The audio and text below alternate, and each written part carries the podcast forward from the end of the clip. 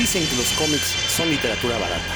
Nosotros creemos que esos son puros cuentos. ¿Qué tal? Bienvenidos a una emisión más de Puros Cuentos, el programa dedicado a cómics, cine, televisión, juguetes, parafernalia, todo lo que tenga que ver con la cultura ñoña. Aquí lo podemos discutir analizar. Yo soy Rodrigo Vidal Tamayo, los saludo con mucho gusto.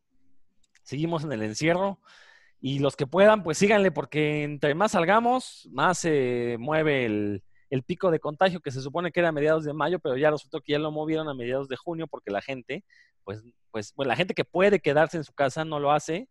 Y, por ejemplo, hoy que salí, no manches, está bien llena la ciudad, porque esa gente ¿qué, tiene en la cabeza, ¿por qué sale? A ver, ¿qué se cree? Que, me, que alguien me explique, por favor.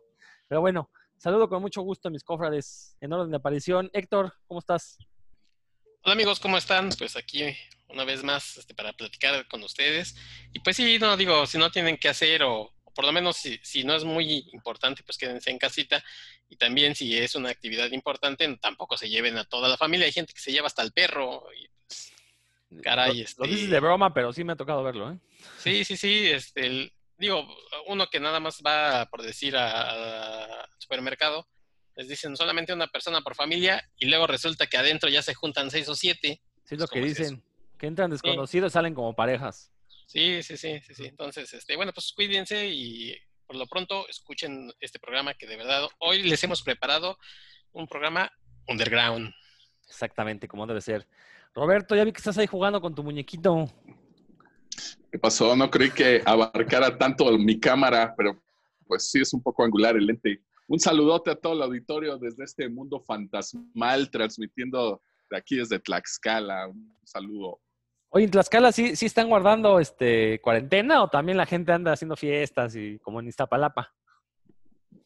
No, pues fíjate que el primer mes sí se notó que no había mucha gente en las calles, muchos negocios cerrados, yo también cerré el mío, pero ya ahorita este segundo mes, pues como que ya todo el mundo se lo olvidó ya parece que no hay cuarentena, todos andan afuera, volvieron a abrir los negocios y otra vez hay tráfico en las calles, todo. Yo mantengo el negocio todavía cerrado, pero pues eh, el 70% de la economía en Tlaxcala es economía informal y un buen tanto más son negocios registrados, la mayoría se dedica al comercio, lo que significa que si no abren sus negocios, pues no hay ingresos y no comen. Entonces probablemente es una de las... Eh, de las mayores razones de que la gente no haya aguantado más de un mes en cuarentena. ¿no? trato de justificarlos, más bien trato de entender el por qué hay tanta gente otra vez en las, las calles, ¿no? Pero sí, hablamos igual.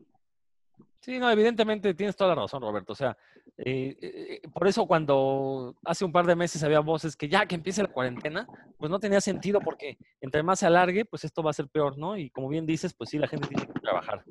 Mi querido Dan, ¿cómo estás?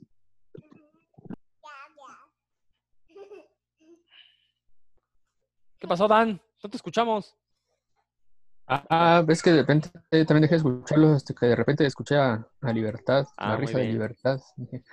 Este, ah, pues yo concuerdo con ustedes, este, es, yo desde que se declaró esto que de la cuarentena, pensé en, todo el comercio informal que existe y que ve uno todos los días, ¿no? Desde, desde que sale de casa hasta que regresa, dije, esas personas se la van a ver, se las van a ver negras, afortunadamente tengo la oportunidad de, quedarme en casa y también salí yo ayer al, al súper por, provisiones y vi lo mismo que comenta Héctor, tal cual, así, este, adentro las parejas o inclusive grupos de tres, ¿no? Con ancianos, decía, bueno, ok, no, no creo que sea una gran emergencia salir a personas, la verdad, pero bueno, pues ahora sí que esa, por unos pagamos todos, eso no lo sabemos, ¿no? Es la historia de cualquiera que tenga más de 20 años viviendo en México, ya se la sabe.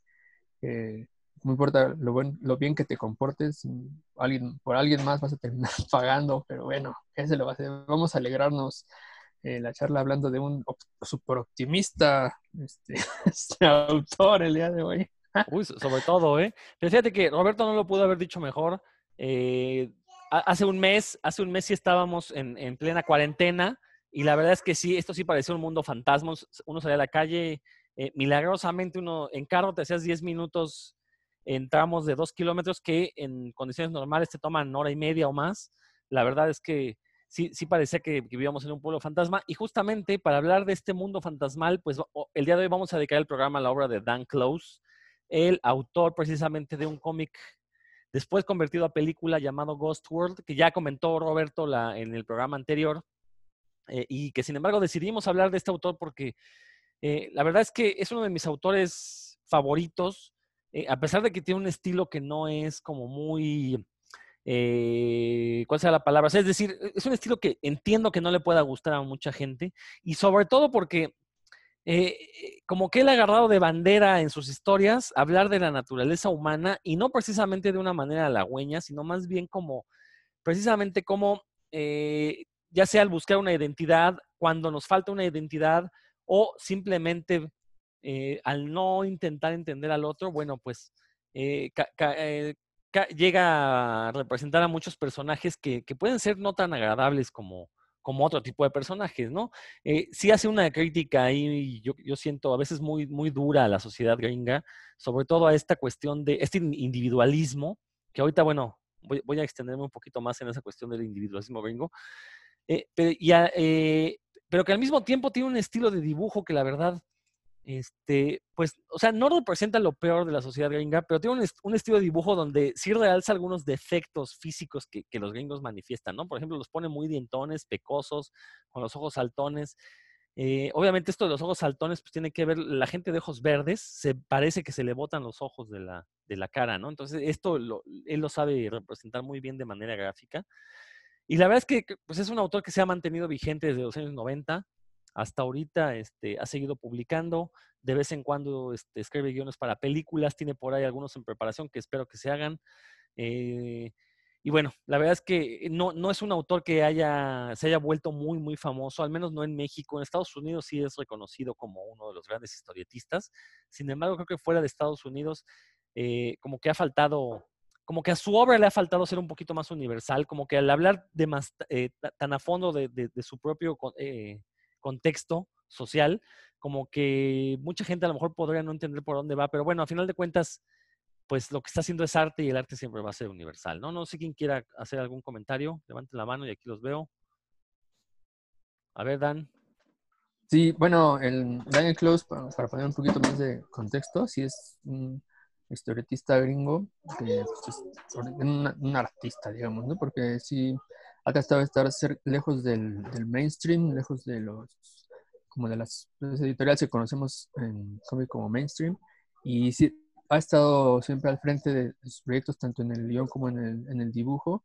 Pues él, es el, único responsable de lo que, de lo que publica. Eh, como bien comentas em, algo de su dibujo es que uno, uno los ve desde un inicio y ese dibujo es, es el underground, no es el tipo de, de dibujo que uno, que uno esperaría de, de, una, de un autor under, en el cual eh, pues difícilmente se va, vas a encontrar algo, eh, personas musculosas o curvilíneas y demás, ¿no? Eh, no sé si, si, son feas, pero sí, sí es algo mucho más realista y, que uno lo ve y se da cuenta que, que no, es, no, es, cualquier cosa. ahora que esta semana que me, puse a leerla. Había leído algunas horas antes, pero no había leído la revista X-Ball, que es una revista que él, él, nació en el 61, él empezó a publicar en el 89, o sea que ya tenía sus buenos añitos. Eh, esta X-Ball es una revista en la que aparecían varias historias y todas las hacía él, no era antológica, o sea, no era de, diferentes autores, sino que era, eran historias que, digamos que era un, un, producto Ah, donde se podía ver especialmente lo que estaba haciendo un autor en un momento, ¿no? Y em, solo es lo que estuve leyendo para, para este tema, para comentar un poco más, y te das cuenta del alcance que tiene como, como artista, ¿no? Tiene, o sea, mm, una amplísima, una amplísima variedad de encuadres, las personas no siempre las dibuja igual, a veces se, va un poco más caricaturesco, eh, lo que sí es que, que no le da la menor, no tiene el menor pudor ni, se toca mucho el corazón para, para contar historias muy, pues, digamos que duras, ¿no? crudas también. Fíjate, mencionaste algo interesante, Dan, esta cuestión de, de, los cuerpos que llega a dibujar. Pues los cuerpos como bien dijiste, son muy realistas. O son delgados, o son gordos, o, pero el chiste es que son, son, son personajes este, anodinos, pues. Son, es la gente que, cuando sales a la calle, es la gente que ves, ¿no? Eh, y eso es algo que él retrata muy bien en su dibujo. Esta, esta, esta cuestión de, eh, ¿cómo le llamaré? E, estas, e, e, estas personas rutinarias que te topas todos los días por la calle, ¿no? Y que no diferencias una de otra, ¿no? Porque, por ejemplo, cuando uno viaja en el metro o en el camión donde uno viaje, pues este, te subes y realmente no te pones a fijarte en los detalles de cada una de las personas, ¿no? A menos que resalte demasiado, pero en realidad, pues todas son como uniformes, a pesar de que aquí en México, bueno, hay muchos obesos y cosas así.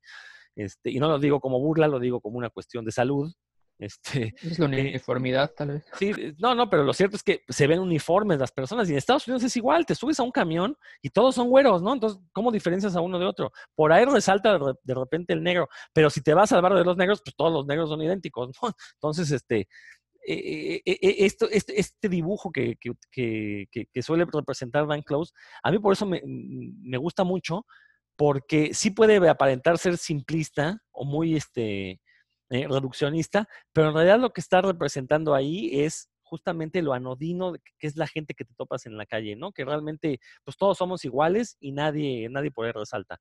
No sé, Roberto, si quieres comentar algo o entrar ya de lleno al tema.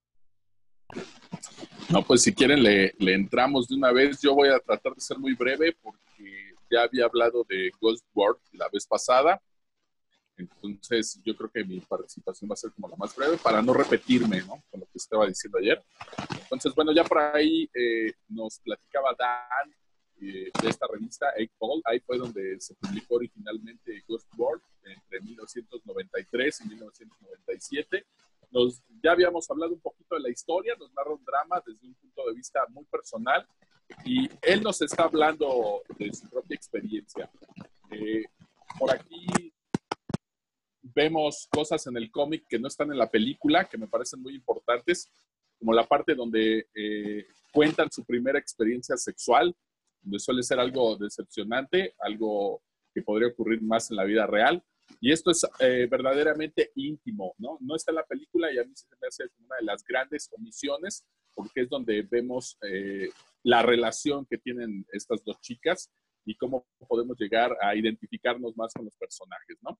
Y bueno, Enid y Rebeca, que son las protagonistas, algo de lo que no mencioné la vez pasada es que Enid Coleslaw, se escribe Coleslaw, es un anagrama de Daniel Klaus, ahí está usando otra herramienta, pues para decirnos que nos está contando algo de, él mismo, ¿no? Él toma alguna de sus experiencias para narrarlas a través de sus personajes. Hay algunos guiños cuando comienza el, cómic, se ven por ahí unos libros, por ejemplo, vemos que tiene algo de Scooby-Doo, pero al mismo tiempo tiene un libro que dice prácticas sexuales inusuales, ¿no? Lo cual nos habla de estos intereses eh, dispersos, ¿no? O diversos, de, propios de la adolescencia, ¿no?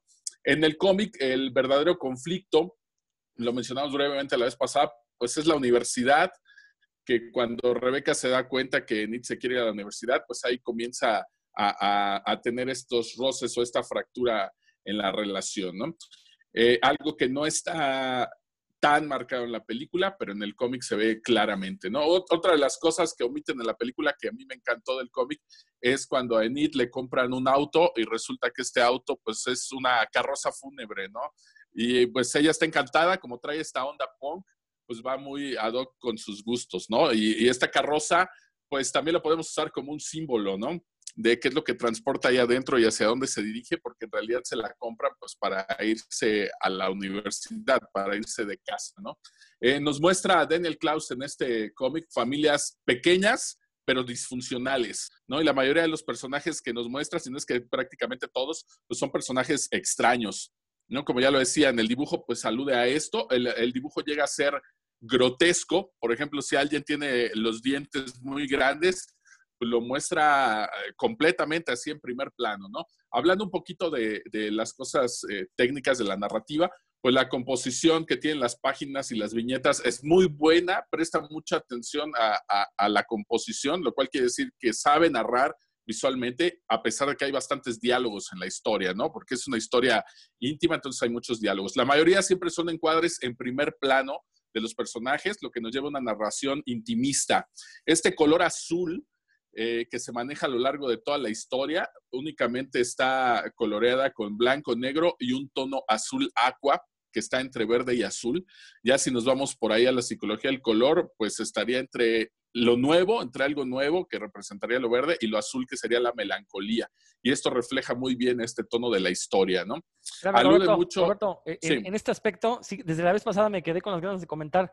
Eh, alguna vez leí una entrevista a Dan Close donde él mencionaba que este, este tono azuloso tenía que ver con que cuando él salía a caminar en su pueblo natal, en las calles, lo único que veía que salía de las casas era un tono azuloso que salía de la televisión. Y es lo que quiso retratar aquí en Ghost World, ¿no? De cómo eh, eh, a determinadas horas del día la gente va a estar encerrada en su casa únicamente, lo único, que, lo único que está haciendo es ver la televisión, no hacían otra cosa, no leían, no convivían como familia, no platicaban, sino simplemente estar viendo la televisión. Y justamente eso quiso retratar con este color dentro del cómic que aquí, por ejemplo, esa parte que mencionas no está clara en el cómic, pero sí está al inicio de la película. El inicio de la película empieza con estas ventanas, se van viendo ventanas de distintas casas, todos están viendo la televisión, todos están viendo el mismo programa de televisión y vemos los distintos tipos de personas que están eh, observando el aparato.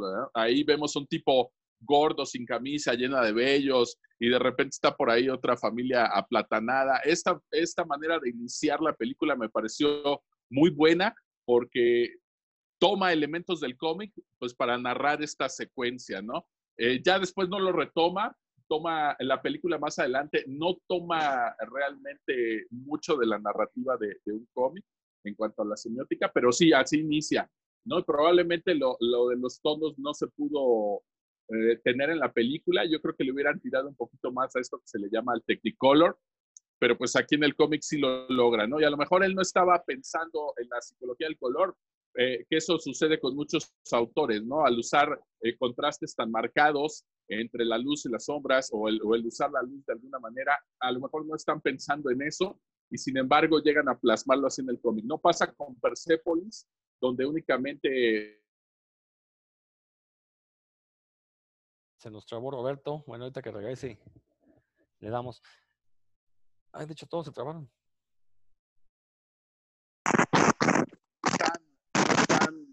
Pensando como tal en esta parte de la, de, la narrativa del color, sobre todo cuando es un cómic que no usa toda una paleta de colores. Sin embargo, pues tal vez inconscientemente lo van plasmando aquí, ¿no? Aquí él lo logra con este tono y pues va, va, perfecto con lo que nos quiere lo que nos quiere contar aquí la historia, ¿no? Alude mucho al recuerdo en cuanto a arquitectura, pues tenemos ahí la cafetería de los 50 que es muy recurrente durante toda la historia y llega a usar ciertas viñetas que tienen puntos de fuga en el horizonte, ¿no? Esto también es muy simbólico, esta parte de los puntos de fuga, pues también nos está narrando de una manera visual, pues hacia dónde quiere el personaje o que se quiere escapar de ahí en ese momento, aunque no nos los esté diciendo en el texto, ¿no? Eso pues por ahí en la parte técnica. Hay otras cosas que no aparecen en la historia que me gustan del cómic, como por ejemplo estas palabras que dice Ghost World, que por lo general es el título de los capítulos, pero en, en, algunos aparece pintado en las paredes, en cercas, etcétera, muy al estilo del Who Watched the Watchmen. Eh, no aparece este graffiti en la película, pero aquí sí forma parte incluso de la narrativa del cómic, porque se incluye al inicio de algunos capítulos, muy al estilo de lo que hacía Will Eisner con el Spirit, eh, se llega a incluir como parte de la, de la, narrativa, en el reflejo de algún vidrio en la barda, en una puerta, y también ellas se lo van encontrando por ahí a lo largo de la historia, ¿no? En el cómic, pues Josh, que es el amigo, y estos personajes, los, los satánicos que les dicen, tienen más peso en la historia, mucho más aquí que en la película, y pues les van dando qué hacer por ahí a los personajes, ¿no? Otra de las cosas que que de repente cambia un poquito la película y el cómic, es que aquí Norman, este hombre que siempre está ahí sentado esperando el autobús y que no sabe que esa ruta ya no funciona, bueno, pues en la película se, se toma de manera un poquito distinta, como que ya nos lo dicen, nos lo explican, pero aquí hacia el final, pues vamos a ver que, que, hay un, pequeño cambio, ¿no? Ahorita lo voy a, lo voy a mencionar. Ambas eh, protagonistas, porque aquí sí las dos tienen el peso de la historia, no nada más Enid, y Rebeca se sienten fuera de lugar, no saben qué hacer de su vida, prima la, la confusión. Como ya lo mencionaba la vez pasada, nunca se sienten intimidadas, las dos quieren crecer realmente en el fondo. Esta parte de que dudan un poco por, eh, por la cuestión de que si cambiamos nos traicionamos a nosotros mismos esta parte de querer regresar a, a lo punk, pero de repente buscar algo más convencional y tratar de tener una vida ordinaria, como, como ellas la llaman de alguna manera, ¿no? Ninguna de las dos tiene grandes aspiraciones. Aquí en el cómic sí vemos claramente cómo en alguna parte Enid se desprecia a sí misma. Ella quiere irse de ahí convertirse en alguien completamente diferente, ¿no? Y por un momento Rebeca quiere irse con ella, si se va a la Universidad Enid, quiere irse con ella, ¿no? Y Enid no se muestra muy entusiasmada eh, por este hecho, ¿no? Y al contrario, bueno, Rebeca siempre cree que los hombres eh, prefieren a Enid en vez de ella, ¿no? Este chico Josh, que, que, sale de amigo de ellas y, y compañero de, de, algunas de las cosas que hacen, en un momento Enid intenta ir con él a su departamento, intenta tener relaciones sexuales con él, no puede, regresa a su casa y un poco más adelante vemos como Rebeca lo va a buscar y hacia el final pues ya termina saliendo ella con Josh y teniendo un trabajo mediocre de esos que criticaban, ¿no? Que es otra de las cosas que me parecen importantes del cómic, porque en la película se muestra muy pronto esta parte de que Rebeca entra a trabajar y ya está trabajando por ahí sirviendo café en estos trabajos mediocres y a, lo largo de la película nos la muestran varias veces eh, trabajando. En cambio aquí en el cómic tiene más peso porque vemos esa ruptura más claramente, ¿no? De los planes que ellas tenían, de repente todo eso se rompe y ella tiene que buscarse un trabajo de estos eh, ordinarios, ¿no? La relación entre ellas se fractura, Enid no entra a la universidad, eh, ella misma está dudando si ir o no en algún momento, ¿no? Y, y por ejemplo, aquí lo que mencionaba de la parada del autobús, en algún momento en el cómic, ambas están sentadas en esa misma parada del autobús, Enid menciona que no va a ir a la universidad en ese momento se dan cuenta de que la vuelve a pasar por allí, ¿no? Esa ruta. Entonces tiene muchas cosas que son muy simbólicas, que no necesariamente nos van a narrar abiertamente la historia, pero este momento de estar en esa banca donde estaba Norman y decir, no voy a ir a la universidad y ver que el autobús vuelve a pasar por ahí, por esa ruta, pues nos abre todo un mundo nuevo de posibilidades, ¿no? Por último, voy a mencionar un par de cosas que, que tampoco están en la película, pero que me, me parecen muy Hay una escena con un tocadiscos viejo. Enid llega triste a ayudar a y bueno, con todo este, eh, en medio de esta tristeza, le pregunta a su papá por sus tocadiscos y sus discos viejos. Esto no se aparece así en la película. En la película ella tiene pero en el cómic sí, después de que ella estuvo llorando y todo, se despierta y tiene ahí al lado el, el tocadiscos con, su, con, sus discos viejos, ¿no? Se está aferrando a algo seguro y agradable del pasado, ¿no? También nos lo muestra aquí a través de un viaje que hacen a un parque eh, como temático donde ella fue feliz de niña, ¿no? Resulta una decepción cuando hace el viaje ya en la actualidad. Incluso ella llega a mencionarlo en algún momento frente a un dinosaurio. Dice, yo recordaba esta cosa como algo enorme, ¿no? Entonces, eh, trata de aferrarse a algo que ella sentía seguro y pues es, es mucho esta parte del crecer. Todos pasamos por ahí en algún momento, ¿no? Este, esta incertidumbre entre si irse de casa o quedarse con la familia y quedarse por ahí contra algo seguro, pero también contraponiéndose contra esta actitud punk de querer crecer, de querer seguir adelante, pero de otra manera, no igual, más, no con un trabajo mediocre, no estudiando lo estudia todo mundo, etcétera. Y vemos cómo aquí este conflicto pues lo lleva a, esta vorágine de, experiencias que tienen que pasar ahí, que no se habían imaginado y pues que terminan en un, en un gran rollo, en una confusión. Y a mí me gusta mucho el final del, del cómic porque no intenta, no intenta arreglar esto, ¿no? Vemos cómo cada una pues tiene que seguir su camino hacia el final y nunca nos dicen, ah, pues la, la, amistad se arregló y volvieron a ser amigas y siguieron adelante juntas, etcétera, etcétera, ¿no? Y al final vemos ya ir caminando por ahí hacia un callejón, ¿no? Entonces yo creo que narrativamente, en cuanto a lo visual, en, en cuanto a la narrativa secuencial, sí, el, el cómic tiene muchas cosas que, que para mí son muy valiosas y que creo que la película no retoma, ¿no? La película tiene algunos momentos como el que mencionaba en la escena al inicio, por las ventanas de, de viendo su televisión. Esa narrativa secuencial está muy padre, incluso pues se puede ver las viñetas porque nos estamos asomando a través de la ventana acá familia. Sin embargo, después como que se pierde ese sentimiento del, del cómic, ¿no? Eh, tiene por ahí un par de, de, puntos de fuga, como cuando atraviesa por ahí el, el, camión este puente, donde ya se va, se ve por ahí eh, una de estas viñetas que usa Dan Klaus, eh, precisamente con el punto de fuga, pero a lo largo de la película no se retoma mucho este lenguaje y en el cómic sí tiene. Entonces podemos tener varios niveles de lectura en el cómic, a pesar de que es una historia muy cortita, de 84 páginas, pues lo podemos leer dos, tres veces y vamos a ir encontrando más cosas, ¿no? Esto que decíamos de, de dibujar a los personajes prácticamente en primer plano, pues nos obliga a poner mucha atención en sus expresiones, ¿no? Y en la semiótica del cómic, pues se toma la expresión del rostro directamente de una disciplina como el teatro, lo mismo con el cuerpo, solo que aquí está muy marcado en los rostros. Entonces, el hacer este dibujo un poquito, como lo mencionaban, feo, un poco grotesco, pues también nos obliga a que estos gestos sean muy marcadas las expresiones de cada uno de los personajes y así podamos identificarlos, ¿no? Y podamos diferenciarlos eh, fácilmente de los demás. Entonces yo creo que en la narrativa visual y, todo lo que, lo que va de acuerdo a la semiótica del cómic, al lenguaje que se maneja propiamente en un cómic, pues yo creo que es muy rico y nos cuenta la capacidad que tiene como narrador eh, Dan Klaus. Entonces, a pesar de ser un cómic cortito, pues a mí me gusta mucho. Yo creo que siempre hay de dónde sacarle y pues yo por ahí ya termino porque le puedo seguir dando vueltas y vueltas y hablarles por ahí de, otras cosas, ¿no? Como la composición del, de la retícula que está hecha en nueve viñetas y que va variando, ya lo habíamos visto por ahí en Watchmen, por ejemplo, eh, con Alan Moore, etcétera, etcétera, ¿no? Pero bueno, no me voy a clavar en cosas este, más técnicas, simplemente lo que pueda ayudar un poquito a, entender la narrativa de la historia, ¿no? Entonces, por mi parte, pues ahí voy a dejar el, el Ghost World y a ver si alguien más quiere agregarle otra cosilla por ahí. Ahorita, ahorita yo le arreglo.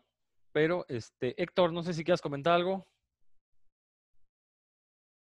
No, bueno, como les decía la otra vez, eh, después de haber visto la película, pues obviamente me, me interesó leer el, el cómic y este, lo busqué. Y efectivamente me creo que me, me gustó un poco más el cómic porque te da oportunidad de conocer mejor a los personajes, obviamente de ellos, eh, las interacciones que tienen, pues te, da chance de conocerlos mejor. Entonces, eh, es de esas veces en que obviamente te enriquece cuando, cuando tienes una historia contada de una forma y luego vas al cómic y lo ves. Y yo, yo les decía, no me acuerdo, creo que medio se cortaba ya al final del programa pasado, pero les decía que, que Ghost eh, parece una película lenta, pero porque pues, se trataba de la vida, ¿no? Entonces, eh, son cosas tan cotidianas las que está contando que muchas veces uno parece que, que no está leyendo nada y parece que no está viendo, que lo está viendo todo y que dices, ah, yo he hecho algo, algo de eso y parece como algo incongruente lo que está pasando, las imágenes, tanto en la película como en el cómic, pero uno muchas veces hasta se ve como reflejado ahí, ah, sí, este, yo hice eso, dije, o he dicho eso. Entonces, eh, a mí sí me gusta, pero ahorita que, que hable del, del cómic que, que, leí yo, bueno, pues voy a explicarles un poquito mejor por qué no me gusta también tanto este tipo de cómic. Digo, tienes mucha razón, Héctor, lo que dices, ¿no? Este, este tipo de cómic, como decías un momento, es bastante anodino. Y creo que también ahí puede generar cierta incomodidad, ¿no? Como bien dices, algunas veces estás leyendo y dices, pues no pasa nada, en qué momento van a hacer algo los personajes, pero lo que está sucediendo es una, e, e, e, es una serie de situaciones que eh, pues muchos habremos pasado, a lo mejor algunos no, y justamente termina Ghost World y es el punto de, pues, ¿qué pasa ahora? Pues lo mismo que pasó cuando terminaste la prepa, cuando terminaste la universidad, ¿no? Cuando te casaste, ¿no? Pues no sé qué va a pasar, pero sin embargo ahí estoy. Y creo que e, ese es uno de los puntos altos de, Dan Close que, que, hay que entender, ¿no? Este, qué es lo que trata de mostrar. A mí lo que me gusta mucho de Ghost World es que puedes o ver la película primero o leer el cómic primero y después ver la película o el cómic. Y, no es tanto una adaptación, son más bien historias complementarias. Es como si viéramos eh, cómo se, se agranda este universo que nos presenta Dan Close con, con y Rebecca. Aunque eh, sí, sí, como bien dice Roberto, hay, hay diferencias entre los personajes en, un medio y otro, ¿no? Eh, a mí la película, por ejemplo, sí me encanta esta evolución que sufre Enid, porque personalmente me llegó a pasar de que tienes a tus mejores amigos en una época de la vida y de repente pues empiezas a adquirir nuevos intereses. No, le voy a decir que uno madura, esa no es la palabra, pero simplemente hay cambios de intereses y, uno se quiere ir por otros lados y, la verdad es que los amigos se pueden convertir en un lastre, ¿no? Y de modo, pues hay que cortar con ellos.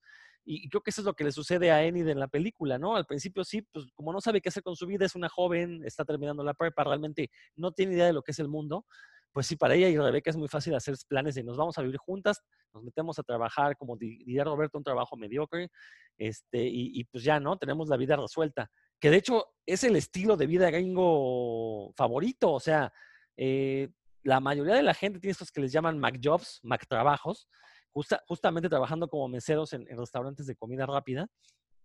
Eh, y, hacen toda una carrera en eso. Y sí, pues eh, nunca van a aspirar a más porque realmente no están aspirando llegar a un poquito más, ¿no? O sea, para ellos su mundo es el pueblo donde viven. Eh, no, e, el sistema educativo gringo es tan limitado que ni siquiera saben que pueden aspirar a muchas cosas más, ¿no? Y eso es lo que intenta reflejar aquí Dan Klaus. Y sin embargo, la película, Ednid, pues alguien le abre los ojos y le dice, güey, puedes entrar a la universidad, no para estudiar derecho, no para estudiar medicina, puedes estudiar arte y, esta cosa que tú lo agarras como de, juego, pues puedes vivir de ello, ¿no? Entonces, como que se le abren los ojos de, ah, caray, no sabía que podía yo dedicarme a eso, ¿no? Entonces, vamos, eh, habla a varios niveles, ¿no? Eh, como, bien decía Roberto, eh, tiene una carga simbólica muy fuerte, eh, y bueno, y, creo que es eso algo que se refleja en los demás cómics de, Dan Klaus, sobre todo en, los de su primera etapa, en los que publicó en esta 8 Ball, la revista 8 Ball, que como bien dijo Dan, era una antología de historias todas hechas por el propio Dan Klaus, y, que tienen esta visión de, la inmadurez ante la vida, ¿no? Por ahí eh, está una historia muy surrealista que se llama como un guante de hierro forjado en terciopelo, que la verdad es una historia pachequísima, pero que básicamente es un viaje de descubrimiento de una persona que uno lo puede interpretar como el chavo que terminó la universidad y que no sabe ahora qué, cómo le va a hacer para entrar a la vida laboral. Bueno, pues en este cómic, a través de algunas viñetas muy, muy, este, como mencionaba, muy surrealistas y muy simbólicas, pues este personaje se va dando cuenta que el misterio nunca termina, ¿no? Cuando crees tener una certeza, pues te salen otras cinco ambigüedades y se acabó. Y, todo esto que, que, querías tener por seguro, pues no es más que eh, otro tropiezo en esta carrera que se llama vida, ¿no? Eh, por ahí también se incluye la historia de Dan Pussy, que es un comiquero, pero lo vemos desde que es niño hasta que se convierte en una superestrella del cómic. Eh, básicamente es una crítica a todos estos grandes autores de Image que eh, crecieron leyendo cómics y cuando se dedicaron a hacer cómics, pues no hacían más que clonar las historias que habían leído, ¿no? Pero le mete también ahí, pues, una jiribilla para eh, criticar a la industria del cómic gringo que en los años 90 al menos, pues sí se dedicó a buscar puros clones de Jim Lee, puros clones de Todd McFarlane, y salían un montón de historias que pues ahorita nadie las recuerda porque no tienen la calidad. Eh, curiosamente, este cómic de Dan Pussy también recuerda mucho a la escena comiquera mexicana, ¿no? Tendrían que leerlo para que me entendieran por qué, por qué digo esto. Eh, incluso hubo quien se puso a alterar algunas de, las viñetas de Dan Pussy cambiándole el nombre por Oscar González Loyo y, funcionaban exactamente igual, ¿no? Resulta que Dan Klaus, no, eh, más que hacer una crítica a la industria de su país, estaba haciendo una crítica a cierto tipo de comiqueros, ¿no? Que se han quedado como, como eh, estancados en una sola idea de cómo debe de hacerse el cómic, ¿no?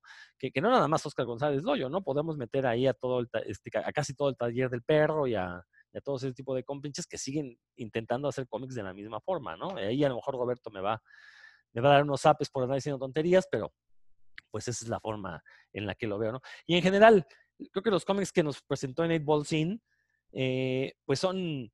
Eh, digo, se les llama de su primera etapa porque tiene una visión, eran cómics muchos con personajes jóvenes, con personajes adolescentes o adultos jóvenes, eh, que justamente los presentaba como, pues, ¿qué vamos a hacer ante la vida? Que también hay que recordar, eh, fue una visión que se tuvo durante muchos de los años 90, ¿no? El cine, la música noventera, hablaba de esta desesperanza que tenían los jóvenes frente a un futuro nada promisorio. ¿no? No sé si alguien quiera comentar algo más. Pues algo que yo encontré eh, en, como, como, un denominador en las historias que, que aparecen en 8 Ball, inclusive en, David Boring, que es una de mis favoritas y apareció ya mucho al final, es que, que digamos, haciendo la comparativa con, haciendo la comparación con la narrativa, em, este autor, de Daniel Close, no, no intentaba contar cuentos, sino relatos. Eh, por eso es, eh, de alguna forma, como ya mencionaron ustedes, a lo mejor no es para cualquier lector ¿no? que, que esté esperando cuando se escribe un cuento, pues lo tiene que pensar de inmediato en el conflicto, en cómo se va a resolver y demás, ¿no? Y aquí, y en un relato no tanto, en un relato lo que hay que pensar es en la atmósfera, en, en, a lo mejor en la atmósfera interior de los personajes, y eso sucede mucho aquí. O sea, los pe- perdón, estás, eh, estás diferenciando, el cuento tiene un inicio, un medio y un final, el relato puedes dejarlo abierto. Esa es como la diferencia que estás manejando. La diferencia principal en, en narrativa es el conflicto. Un- en un relato no tiene por qué haber conflicto, no es, no es obligatorio. En un cuento sí. Ah, ok. Eh, Y en- es lo que encuentro aquí, que eh, por ejemplo, en- bueno, ya se habló mucho de Ghost Worlds, pero en otras de las historias de ahí mismo, no, como car- carica- caricature o ginecologista, ginecólogo o carica- un, un caricaturista, eh, pues en ambos no es no uno ve que pasan cosas graves, pero no es tanto que, que los personajes vayan, estén buscando algo y que algo se los impida o que haya un o que haya un antagonista, ¿no? Que, que quiera lo mismo que ellos, ¿no? Simplemente nos, nos dibuja muy bien a los personajes en sus actividades cotidianas. Eh, les, les pasan cosas, pues, o digamos que ra- o entre raras o gruesas, dependiendo del, del personaje. Gruesas, es mi término bien actual. este, y, y, y cómo reaccionan a, los, a esos personajes, que por cierto sus reacciones eh, nunca son exageradas, ¿no? no son- nunca son así de melodrama, sie- siempre primero la- las contemplan y, y- y después los vemos reaccionar. También algo que encontré como, como un denominador es que los personajes siempre expresan su forma de pensar de alguna forma, ¿no? El, lector sabe lo que esos personajes piensan sobre lo que les sucede o sobre algo que ya sucedió. Y aún así, aunque ellos lo expresen, eh, no encuentran empatía alrededor de ellos, ¿no? Eh, o sea, hay expresión, pero no hay comunicación, por decirlo de, de alguna forma. Em, en- en esto, ¿no? Más adelante, pues hay algunos cambios. Ya hablaremos, espero, espero de Wilson y Patience, que, que son dos de mis favoritas, de obras más, más adelante, ¿no? De muchos años después. Em, pero eso encontré y también la, una gran misantropía, ¿no? Un, odio por, por las personas que están alrededor de los personajes, que ya lo, lo expresa a cada, a cada rato Enid en Ghost World, ¿no? Cada, de hecho, ahí le hace una, una, bru- una, una broma a esta Becky, su, su amiga, donde le dice es que le, le está diciendo odio a los posers, odio a estos, y, al- y después ya que le dejó expresar, le dice, pero es que tú odias todo, ¿no? Tú odias a todo lo, lo, lo que no sea tú.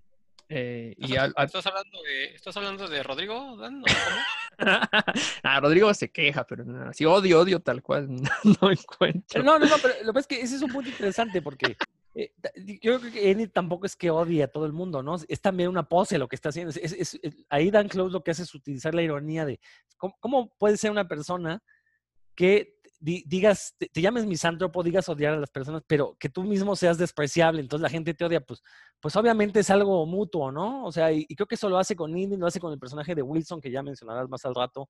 Este, el propio Dan Pussy que mencionábamos hace un momento también es bastante despreciable y también el cuate es medio eh, mamerto en su trato con, con el resto de la gente, ¿no? Entonces, creo que también ahí lo que refleja Dan Close es una realidad de nuestro tiempo, es que la mayoría de la gente nos va a caer gorda.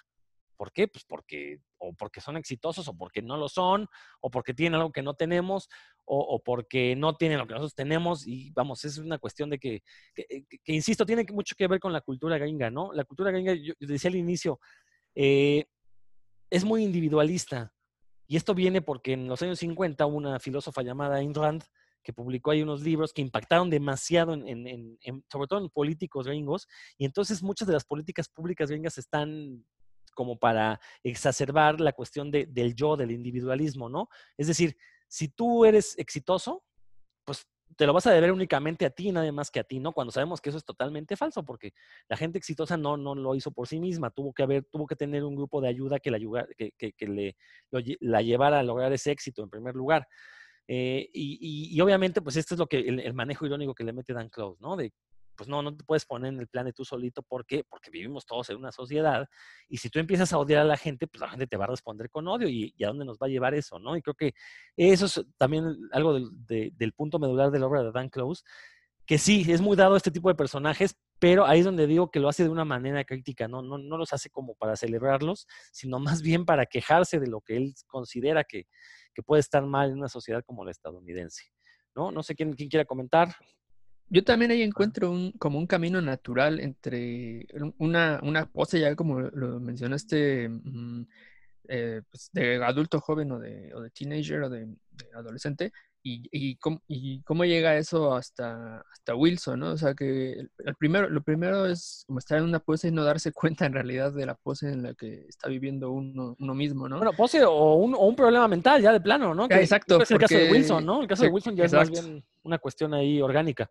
Sí, termina en una, en una, neurosis también muy, muy, muy profunda, ¿no?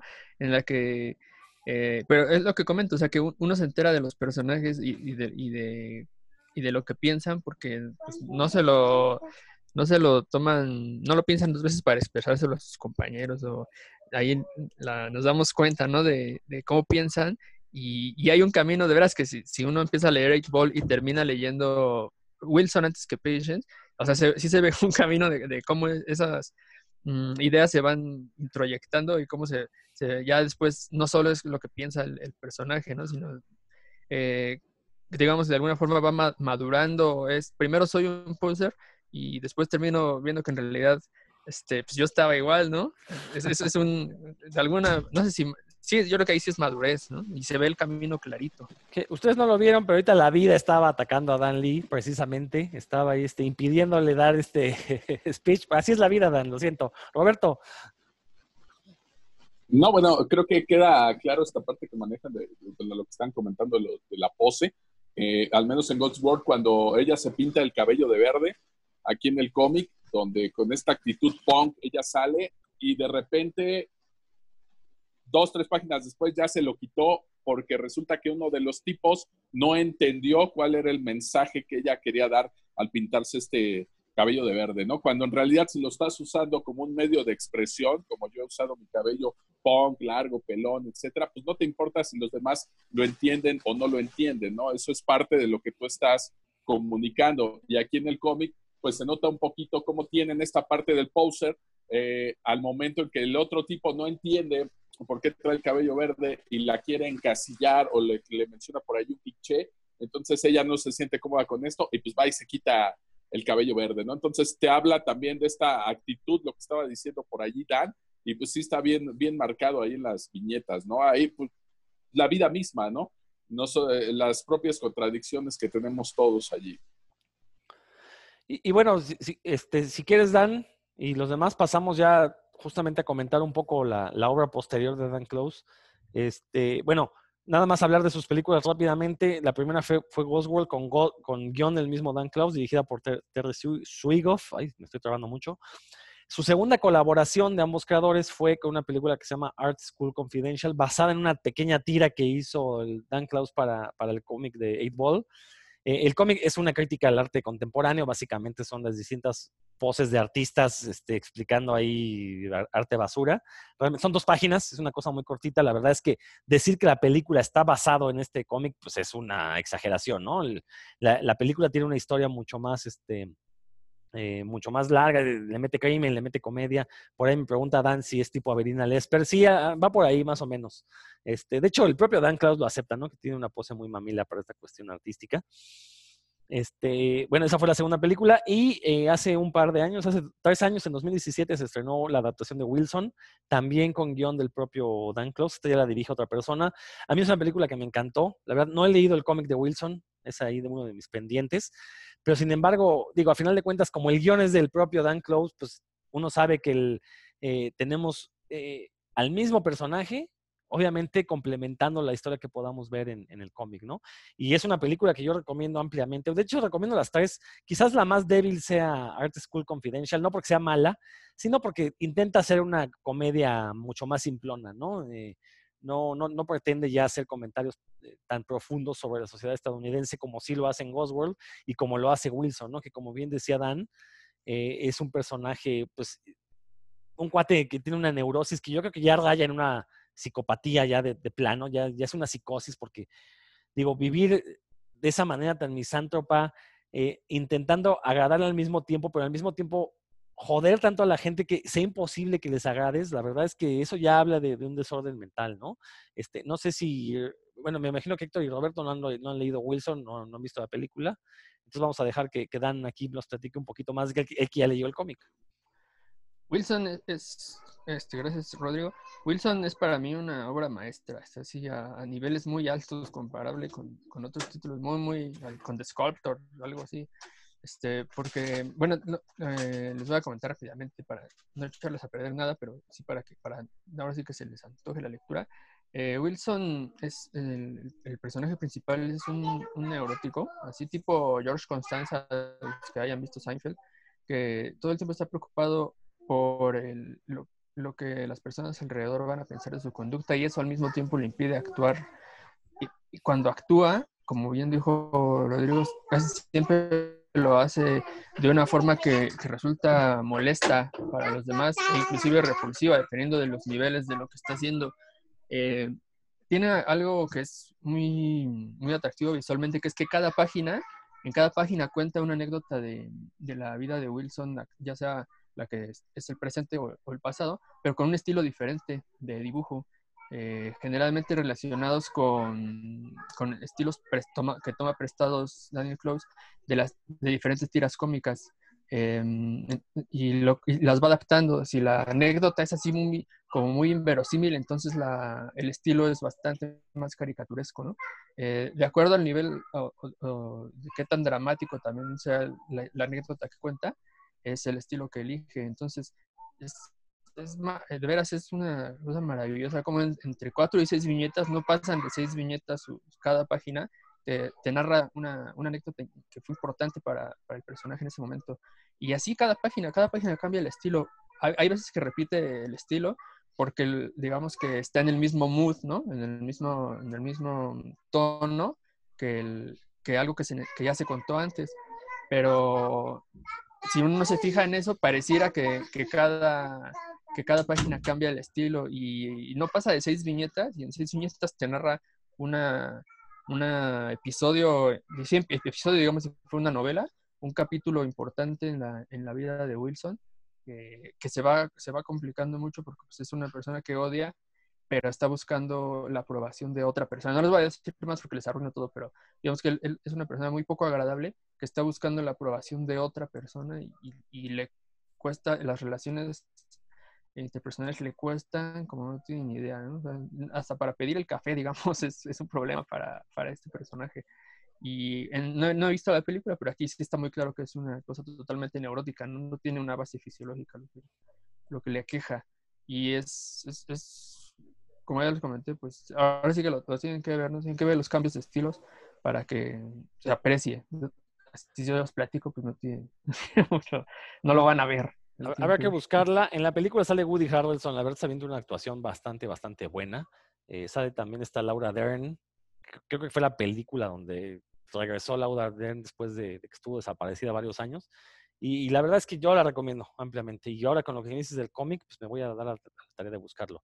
Héctor, tú te leíste otro, otro cómic por ahí de la etapa media de Dan Close, eh, de Dead Race, si mal no estoy, ¿no? El Rayo de la Muerte. A ver, platícanos un poquito, porque tampoco, ese, tampoco es de los que tengo pendientes también. Sí, este, este cómic es del 2004 y ha sido traducido este, en español para, para España, más precisamente como El Rayo Mortal.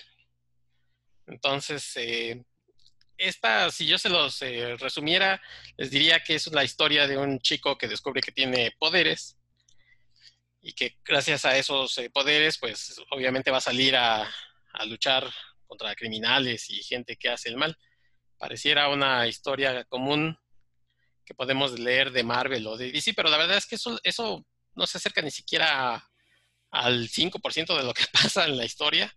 La historia trata sobre Andy, que eh, es un chico, bueno, empieza como, como ya una persona madura, que empieza hablando en, primera persona, ¿no? De, de él, de sus relaciones, de lo que está viviendo, y de pronto se remonta al pasado y de ahí la historia empieza a tomar, a saltar eh, en varios eh, momentos en el tiempo de Andy, en el que eh, vive su, su, amistad, por ejemplo, con Louis, que es su único amigo, en el momento que descubre que tiene poderes, estos poderes se activan cuando, cuando fuma.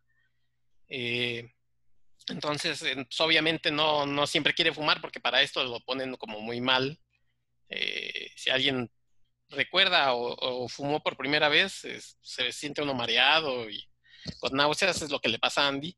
Entonces, obviamente no quiere hacerlo siempre. Este, y, y Andy eh, nos va contando un poco de su, bueno, mucho de su vida, más que centrarse en la historia como, como este rayo mortal, pues se centran en la historia de, Andy, que yo no lo calificaría como, como perdedor o como, como alguien este, eh, que, que, no ha podido hacer nada de su vida, sino más bien, pues, como les decía hace rato sobre en God's es parte de la vida quizás de gente común y corriente en la que eh, está, es una persona solitaria, en la que no encaja con los demás a pesar de que tiene un amigo o vive, vive con su abuelo, el que le dice papi. Pero se ve que esta es una relación, este, nunca, se, nunca se explora realmente si se llevan bien, si se llevan mal, aunque parece que hay un lazo afectivo, no es eh, Peter Parker con la tía May para nada. Este, se ve que lo quiere, pero, pero nunca se explora realmente a fondo esta, esta relación de Andy con su abuelo y él es, él es un, pues sí, un marginado, es el clásico chico de la, de la escuela al que pues, nadie pela, no destaca en realmente nada. Entonces, cuando descubre que tiene poderes, pues él y Louis, inclusive creo que la parte esta surrealista en la que se imaginan que son superhéroes, ¿no? Porque pues obviamente le da estos poderes, a diferencia de, de, como decía yo, de Peter Parker, por ejemplo, en los que una gran, un gran poder tiene una gran responsabilidad, aquí Daniel Close lo que creo que quiere decir es, si tú tuvieras poderes, eh, lo que menos pensaría sería en la responsabilidad. Sería cómo usarías esos poderes, sería eh, quizás en, defender a tu amigo, en alguna venganza, este, no necesariamente en algo malo, sino eh, en esta calidad moral que tengas tú, que puede ser de un tono gris, no necesariamente del, del bien contra el mal, sino simple y sencillamente como tú veas eh, la vida, es la forma en la que vas a utilizar esos poderes. Es decir, tomaríamos ventaja de ellos, cualquiera de nosotros, seamos sinceros, claro. O sea, nadie sería desinteresado con sus poderes.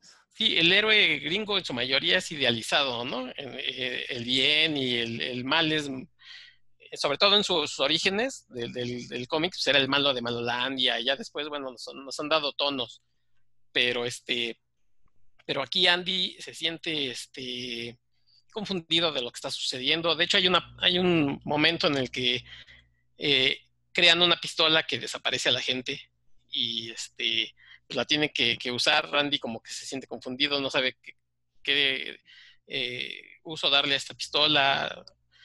Termina dándosela a alguien más. Eh, después, bueno, no, no les quiero spoilear la historia, eh, quiere recuperarla, pero como les decía, va, dando saltos en el tiempo en lo que vemos cómo la gente puede abusar a lo mejor de Louis o de, del mismo Andy. Andy tiene deseos, tiene, este, se fija en la gente y, y a lo mejor, como les decía, es marginado porque no se, no se siente que encaje en, ningún lugar.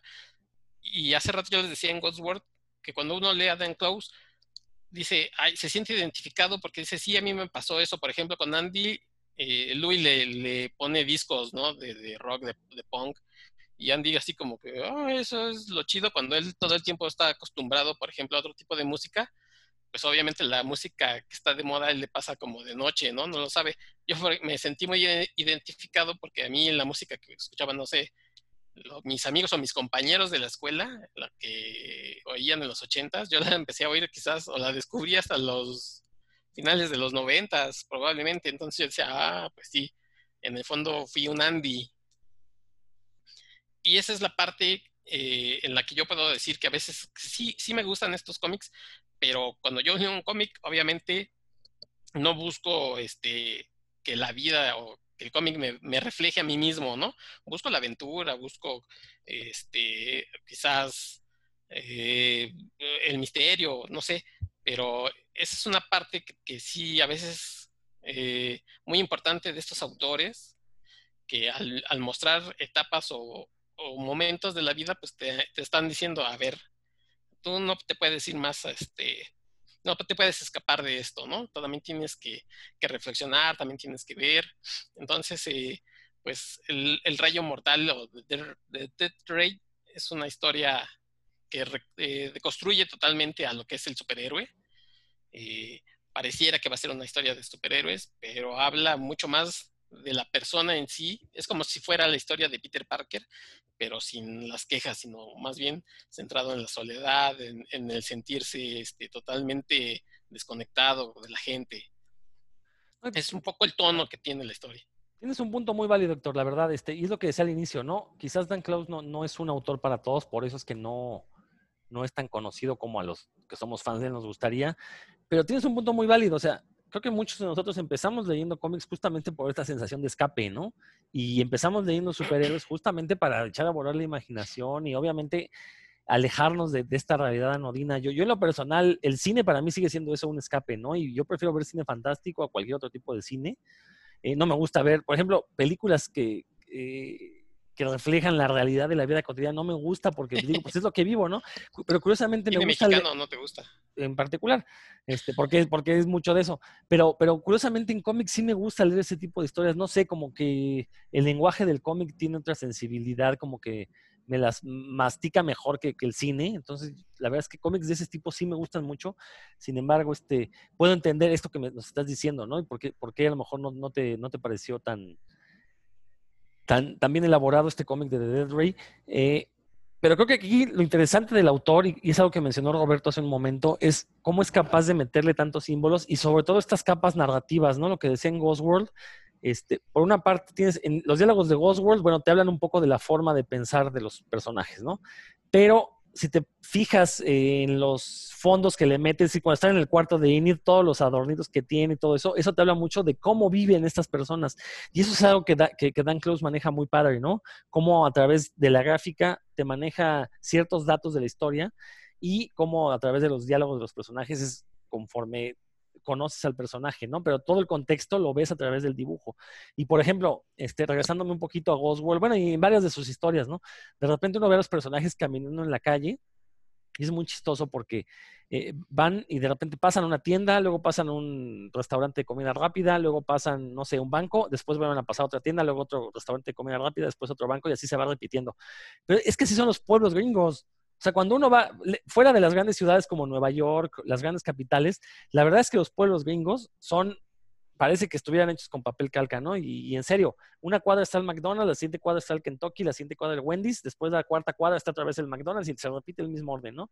Entonces, esto te habla también justamente de e, esta, esta realidad aburrida en la que estamos viviendo, ¿no? Y, y, cómo muchas veces no nos damos cuenta. Roberto, no sé si tú quieras comentar alguna otra obra del autor. nada más rápidamente. Efectivamente, es, que estas historias tienen muchas capas, porque por ejemplo, eh, el Rayo Mortal, pues tú lo puedes leer solamente como una historia de superhéroes, pero te puedes ir mucho más a fondo a, la historia de Andy, te puedes ir mucho más a fondo a la historia de una amistad que no sabes si es una amistad o solamente son dos personas, que como decían, eh, hay una, una cita que dice que cuando dos personas solitarias se juntan, pues lo único que haces es juntar dos soledades, ¿no? No sabes si es una amistad. Entonces tiene muchas, muchas capas y, bueno, te da la, la, opción de hasta dónde quieres tú explorar estas historias. Exactamente. Roberto. Sí, yo nada más quería puntualizar un poquito hace ratito de lo que comentabas con Dan Lee sobre el cuento y sobre el relato. Eh, este, justo voy a lo que comentaba Dan Lee. Otra de las grandes características del relato es el relatio, que son historias que están relacionadas de alguna manera.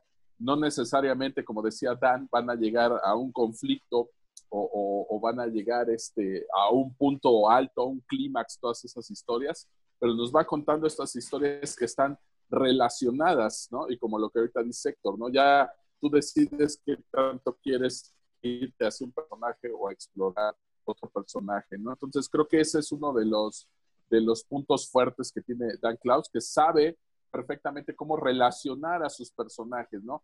Ya sea que estos personajes vayan en el mismo tono o que sean muy parecidos o que sean personajes opuestos, que sean muy distintos entre sí y eso pasa por ahí con sus historias. Entonces, eso es lo que me interesa mucho de su obra, ¿no? Esta parte de, que él tiene como un talento narrativo para contarnos esto a través del cómic. Y me pasa lo mismo que a Rodro. A lo mejor este tipo de historias no me llama tanto la atención en el cine, pero en el cómic sí. ¿Por qué? Bueno, porque en el cine, pues estás sentado y estás a la expectativa de lo que te está contando el director, obviamente, ¿no? Él maneja los tiempos, él te dice qué onda, y sin embargo en el cómic, pues tú le puedes ir dando las pausas quedarte a ver estos detalles, eh, que ya lo mencionaba aquí Rodro, ¿no? Los fondos, la composición, los colores, etcétera. Tú decides qué tiempo le das a eso o qué tiempo le quieres dar para saltar entre una y otra historia de los personajes, ¿no? El manejo que tú tienes del tiempo y de cómo va a salir la historia en un cómic es muy distinta a sentarse a ver una película y me ocurre exactamente lo mismo. Yo prefiero verla siempre en cómic eh, que en película. No porque la película no esté buena, por supuesto que me gustan las, las películas, sin embargo es otra forma distinta de contarnos la historia, aunque compartan por ahí elementos. Y nada más pues enfatizar esta parte, ¿no? El relato, el relacionar estas historias no es tan sencillo. ¿Por qué? Porque, por ejemplo, así se comienza a construir también una novela. Nos va hablando a lo mejor de un solo personaje, de su crecimiento o de un viaje o de lo que tú quieras, pero esta maestría del irnos platicando cómo se relaciona con los otros personajes secundarios, o si no hay con su entorno, o si no hay con las situaciones, etcétera, etcétera, pues es realmente lo que, lo que va forjando a un buen narrador. Y creo que ese es uno de los puntos fuertes que tiene aquí Dan Klaus, ¿no? Sabe perfectamente no nada más cómo definir o cómo construir un personaje, sino esta otra parte que a muchos se les olvida, que es relacionar el relato, el cómo va relacionándolo con los otros personajes, con el entorno, conforme va avanzando la historia y hacia dónde te va llevando, y no necesariamente por pensar en un clímax, ¿no? Porque muchos se van a querer clavar en el eh, algún cómic de Dan Klaus y se van a encontrar que pues esto no hay, ¿no? Digamos, en el caso de los superhéroes, pues no vas a encontrar la mega batalla al final con el antagonista donde usan todos los poderes y destruyen media ciudad, pues, no te vas a encontrar eso, ¿no? No te va a llevar a ese, ese clímax o ese cliché al que estamos acostumbrados, ¿no? Aquí es otro tipo de, de narrativa y bueno, en el caso de los superhéroes, yo también empecé leyendo los superhéroes. Me gustan, ya no consumo cómics regulares, sin embargo, con eso empecé. Pero, ¿cuál es el motivo de alejarme un poquito de ahí? Pues precisamente que te das cuenta que siempre te están contando lo mismo, lo mismo, lo mismo, y otra vez te vuelven a contar lo mismo. Son historias como cíclicas, eh, porque la compañía pues cuida la imagen de, de, sus marcas, ¿no? De sus superhéroes, y pues no va a dejar que cuentes historias arriesgadas para alejarte de lo que es el héroe en sí. Y en cambio, estos riesgos, pues sí los puede tomar un autor como en este caso estamos hablando de Dan Klaus, y contarnos otra cosa muy distinta, ¿no? No he leído el que menciona Héctor, tendré que leerlo, echarle un ojo, por supuesto, estoy interesado, ya lo anoté por aquí en mi lista, y por supuesto no estoy esperando la, la batalla épica ni, los típicos clichés de superhéroes, ¿no? Me sentiría pues completamente decepcionado si me encontrara algo así, ¿no? Y en mi caso, pues disfruto muchísimo este tipo de historias, lo de los superhéroes, pues ya me lo sé, sí me interesa saber qué está pasando a lo mejor con Ghost Rider cósmico del espacio, pero pues ya no me compro los cómics, entro a ver por ahí este, una reseña o algo así de lo que está ocurriendo, ¿no? Pero ya para comprar esos cómics, no. Sin embargo, este otro tipo de, de cómics me interesa mucho precisamente por la narrativa, lo que decía Rodro, ¿no? Cuando hace Dan Klaus esta crítica al comiquero gringo y que también le está haciendo a los comiqueros de acá, pues precisamente lo que adolecemos aquí y platicándolo yo con algunos maestros del taller del perro, que fueron mis maestros, pues ellos reconocen que, que precisamente lo que nos hace falta en México, pues son narradores, es gente que cuente bien las historias, porque pues dibujantes tenemos, ¿no? pero gente que sepa cómo narrar y cómo construir una historia y pasarla a una narrativa gráfica, pues es de lo que adolecemos, ¿no? Y ellos mismos lo reconocen. Por aquí yo quiero echarle unas flores al buen Dan Lee, porque, por ejemplo, en esta antología de, de, lucha libre, es sale la historia de, en la segunda caída, me parece. Bueno, tiene dos, él está en primera y segunda caída. Participan muchos autores conocidos, algunos no tanto, pero bueno, ahí te puedes encontrar nombres pesados en el medio del cómic nacional. Sin embargo, te das cuenta que aunque está padre el dibujo y, lo que te están contando al principio parece interesante, pues te das cuenta que llega a ser una anécdota nada más, ¿no? no saben la diferencia entre contar una historia, entre construir una historia y narrártela bien y que te atrape y que te lleve de principio a fin y pues ahí se nota, ¿no? Y por ejemplo, ahí pues yo quiero destacar la labor de Dan Lía que tenemos aquí en el programa, porque pues yo creo que de las historias que leemos en estas antologías, pues se destacan las suyas. Te das cuenta cómo realmente alguien sí sabe contar una historia, ¿no?